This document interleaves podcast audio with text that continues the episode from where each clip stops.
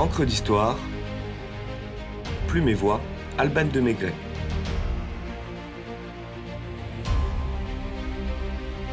Le terrible incendie du bazar de la Charité.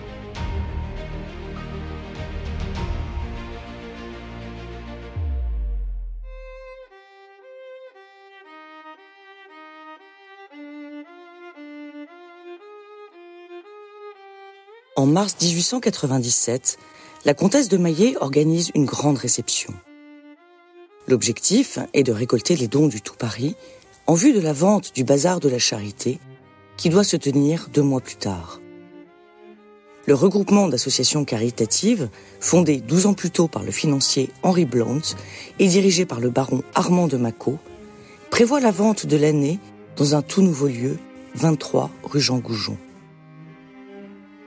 Pour créer la surprise, la comtesse fait venir une voyante réputée de la rue de Paradis, Henriette Couédon.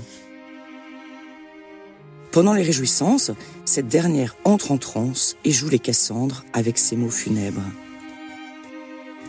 Près des Champs-Élysées, je vois un endroit pas élevé, qui n'est pas là pour la pitié, mais qui en est approché dans un but de charité, qui n'est pas la vérité. Je vois le feu s'élever et les gens hurler, des chairs grillées, des corps calcinés. J'en vois comme par pelleté. L'auditoire est saisi d'épouvante, à l'exception de José Maria de Heredia qui ironise. C'est peut-être impressionnant, mais c'est de la bien mauvaise poésie.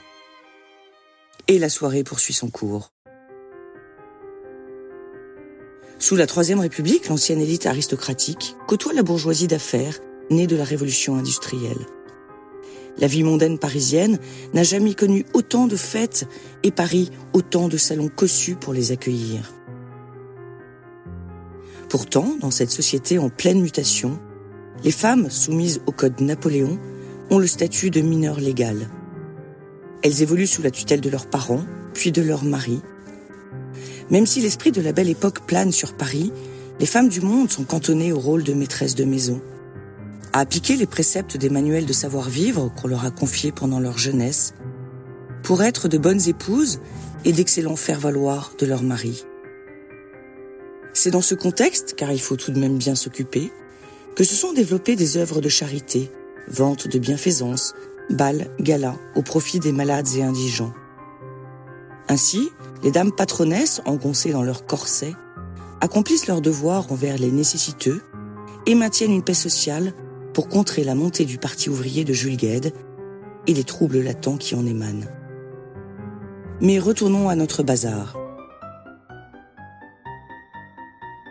Le lieu de l'une des manifestations les plus prisées est un gigantesque hangar dans lequel on a installé un décor de l'opéra représentant une rue médiévale du Vieux Paris, créée par Philippe Chaperon. Afin de faire tenir le théâtre de bois surmonté de tentures dans l'espace, Plusieurs issues sont condamnées. Les portes accessibles s'ouvrent uniquement de l'intérieur. Le must de l'événement, outre la présidence de son Altesse royale la duchesse d'Alençon, sœur de l'impératrice Sissi, réside en la présence d'un cinématographe des frères Lumière qui doit distraire les 1200 invités tirés à quatre épingles. Vers 16 heures, après la bénédiction du nonce apostolique, monseigneur Eugenio Clary, la fête bat son plein la comtesse Grifful, la marquise Costa de Beauregard, la comtesse d'Unolstein, la générale Warney et tant d'autres grands noms du gratin parisien se meuvent dans un froissement de soie, d'organdie ou de satin, d'une échoppe à l'autre, en s'attardant parfois au buffet au milieu des dandys. Vers 16h30, M. Bellac, le projectionniste, profite d'un changement de bobine de film pour remplir des terres sa lampe de projection dont la réserve s'épuise. La salle étant sombre, il demande à son assistant, Grégoire Bagrachaud, de l'éclairer. Le malheureux craque une allumette suédoise. Au contact des vapeurs d'éther, les bobines s'embrasent en un éclair. Les flammes se propagent au décor, aux tentures et au vélum du plafond, pour transformer le bazar de la charité en un immense brasier. Des hurlements de panique couvrent le bruit du crépitement des flammes, tandis que des débris incandescents retombent sur les dentelles des femmes, les transformant en torches humaines. Chacun se précipite vers la sortie, piétinant au passage des corps effondrés. Mais la madame, paniquée, retarde l'ouverture des portes.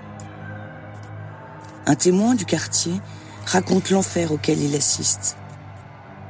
Par l'étroite porte d'entrée, on apercevait des femmes, des enfants, les vêtements en flammes, entassés dans un enchevêtrement inextricable, tous cherchant à sortir à la fois, et cela au milieu des vociférations de bêtes fauves. Les personnes qui pouvaient s'arracher de cette fournaise couraient affolées dans la rue Jean Goujon, puis se roulaient dans les ruisseaux pour éteindre leurs vêtements. Les chapeaux des femmes flambaient sur les têtes de ces malheureuses. Le bilan est désastreux. 126 cadavres calcinés sont ramassés à la pelle. Parmi eux, on ne compte que six hommes. La duchette Sophie Charlotte d'Alençon fait partie des victimes, alors même qu'elle a eu l'opportunité de sortir de la GN. Je devais à mon nom d'entrer la première, je dois à mon nom de sortir la dernière, dit-elle à ceux qui la pressaient de se sauver.